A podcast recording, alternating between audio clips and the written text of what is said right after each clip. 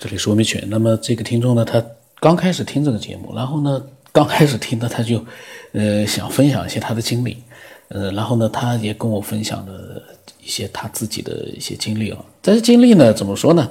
嗯，就说呢，他觉得，呃，虽然说是以前发生的一些比较神秘的，就是也有点灵异的事情，他是说是他本人的亲历的一个事实，没有任何的虚构成分。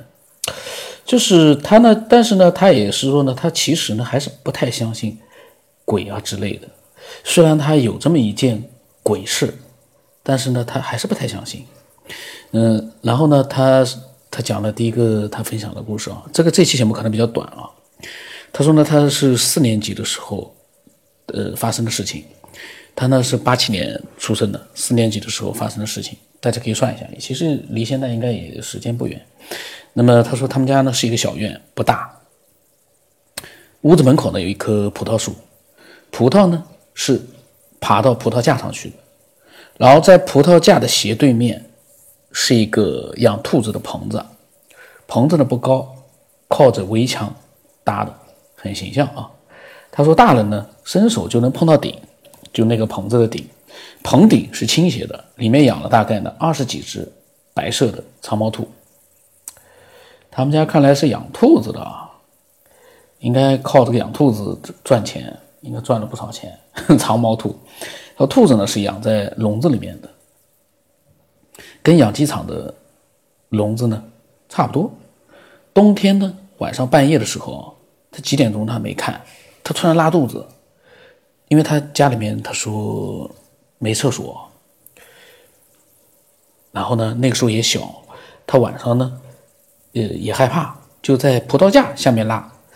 哎呀，葡萄架下面拉肚子，这个很有意思。小孩，因为他他说晚上天气不错，也没什么风，干冷干冷的。后来呢，他在拉肚子的时候呢，抬头发现兔子棚上面有一团白色的烟雾状的东西。他那时候四年级啊，跟普通的篮球差不多大，边缘很清晰。这个很关键，就说他这一团。白色的烟雾状的东西哦，边缘非常的清晰，就是一个像篮球那么大的一个一团东西，不知道什么时候呢，就悬在那个棚子上面，大概二十厘米的地方。他透过屋子里面的灯光哦，就看见那团东西跟活的一样，能够往各个方向抖动。当时就把他吓傻了，屁股也没擦，直接窜到屋子里面去了。他到现在都不记得当时是怎么擦的屁股了。这个事情在最紧张的时候，这种小事，当然 这个算不算小事我不知道，反正记不住也是正常的。然后他说他们家呢两间屋套间，外面是客厅兼餐厅，里面呢是一张卧室，是卧室，他自己的一张床。他爸爸和他妹妹呢是一张床，然后呢他也没敢出声，最快的速度关灯上床，扎到被窝里去。那天晚上就没怎么睡了，白天呢还跟他爸爸妈妈说呢，但是呢没有人信，跟好多人讲都不信。很多年过去了，依然是记忆犹新。这个呢说句实话，当你碰到一件就是说让自己突然之间有一种那种恐怖感，或者说是呃惊心动魄的那个状态的时候，你你应该是会记得当时的一些画面。虽然说前后的一些的这个过程可能会模糊，但是呢，那个最主要的那个画面一定还是会记得。所以他呢描述的很清楚，就是一个呃漂浮在离兔子棚上面二十厘米左右的这样的一个篮球大的一团白色的烟雾状的东西。这玩意我我因为我在看他这个一边念一边我在想这个事情，我在想这个事情，嗯，跟灵异呢你说不沾边，但是呢那个东西你说。也不是普通的东西，至少我相信听节目的人很多人没有看到过，我没看到过这样的一团东西，而且还往边上可以往各个方向去抖动，这是很奇怪的一个事情。他而且他看的说边缘很清晰，嗯，这个呢，嗯，我们只能通过他的描述去做一些这个想象，那个当时的一个场景。既然能把他吓住，就说明那个东西不是一个正常的东西。但是这东西是不是就是和那种灵异啊之类的扯上边？那也很难说，因为这样一个东西是不是一个自然现象？这个是不是一个自然现象的冬天，突然一团热气，但是呢，如果是一团热气的话，你说边缘很清晰的一个篮球那样的一个形状，这也有点匪夷所思。大家都知道，热气它会散发的，变成一团团在那里。这个确实，但是呢，没办法，我们只能把这件事情呢听一听。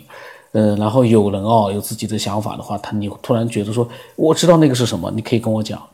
然后呢，他觉得，他又讲了，后面又讲了一个，讲了一个跟命运有关的一个事情。他说，人在命运面前是没有丝毫的办法。那么这个呢，他的另外一件故事呢，我分开来讲吧。因为他也有他的一个这个分享者呢，也有他的一个小小的要求。当时，那我就分开来讲。那今天呢，这个就是把他分享的，这个是一个新听众，新的听众呢，添加了之后呢，嗯，用文字呢，把他的经历的一些事情发了过来，非常的好。我不知道他以后会不会继续听这个节目，因为我的这个节目呢，嗯，不完全是灵异，也不完全是科学，也不完全是跟宗教啊那些有关的，也不完全是进化论。我这个节目呢。呃，涉及到的是我们所不知道的，我们能够去思索的，然后我们愿意去探究的那样的各种各样的一些呃话题，或者是各种各样的一些嗯内容。所以呢，可能有些人在里面听到了几期呢，很喜欢；别的呢，他也不感兴趣。像科学，有的人也不感兴趣，也就不听了。呃，但是不管怎么样，他所听到的那期节目，那几期节目。一定会对他带来一些嗯思索性的这样的一个，给他一个基础吧，可能听了之后会多想点东西，那这个节目就起到了一些作用。因为我们本身就是一个呃私人的这样的一个小众的节目，因为我们也并不呃就是说，并不是为了让更多人去听到，然后再去录这个节目，也没有任何的一个商业上的一个呃成分在里面，所以呢。多少人听？其实对我来说呢，其实，呃，意义不大。虽然说我是希望听到的越多越好，因为我希望，呃，这个世界上的人呢，都能够理性一点。听到这个节目的人啊，能够好好的去分享自己的想法的人，都是趋向于理性的，这个就非常好。那种网络里面的那种，怎么说呢？暴民或者是什么样？因为网络里面我发现现在越来越多了。他们呢，就是不分青红皂白的，就经常会像喊口一样的喊口号一样的说：“我要抵制谁谁谁，我要支持谁谁谁，我不管他说的是真的假的，我反正就支持他。”然后就是我不管他演的怎么样，我就是讨厌他，我抵制他。网络里面这样的人越来越多，非理性的。然后他们还经常会代表很多人，人民是讨厌这帮人的，人民是讨厌这个人的，我们。作为老百，呃，这个他们喜欢就是去代替人家去说话，动不动就是一些呃代表中国人啊，代表呃全人类啊，代表人民啊这样的一个名义去说话，而恰恰其实我们真正所能代表的只有自己。什么时候网络里面那些喷子知道了，他所代表的就是他自己。这个世界并不是像他所想的，他不喜欢的，大家所有人都不喜欢。他喜欢的所有人，他支持的所有人都觉得那是对的，这个世界不可能这样。所以呢，反正，嗯，如果说，呃，因为这样的一个节目给你带来一些理性的东西的话，我建议啊，你也可以理性的，呃，去分享各种各样的你的一些思索。当然，这些思索，还是要跟一些探索的这个有关系的这样的一些思索。呃，或者是人性，或者是这个世界，或者是这个宇宙，我们的各种各样的思索，呃，超出这样的一个范围呢，我就觉得那就叫跑题了。你像我现在扯，你看上去我在闲扯，但是其实我是有目的的，因为我在讲述自己的对于网络、对于灵异、对于各种各样的一些自己的看法，因为我是没有。就是说，事先的准备，就是听时间长了是知道的。我就在那方白扯的，没有字的白扯。但是这样一个白扯，最起码把我的一些想法把它扯出来了。我们需要的就是这样的一个理性的一个思说。呃，那么今天就到这里了。这个咱们欢迎期待更多的呃爱好这个节目的人分享自己的各种各样的想法。我的微信号码是 x 五三四七八五八四五。喜欢这个节目的人来分享，不喜欢这个节目的人，我建议去寻找自己喜欢的节目，不要把自己困在一个不喜欢的节目里面。何况这个节目还很小众，你困在里面意义都不大。但是如果反过来想，你愿意自己被困在里面，嗯，我我的理解就是你其实内心深处还是喜欢这个节目，这怎么办？我我这样想，我就觉得哎，挺好，那你就困着吧。那么。今天就到这里。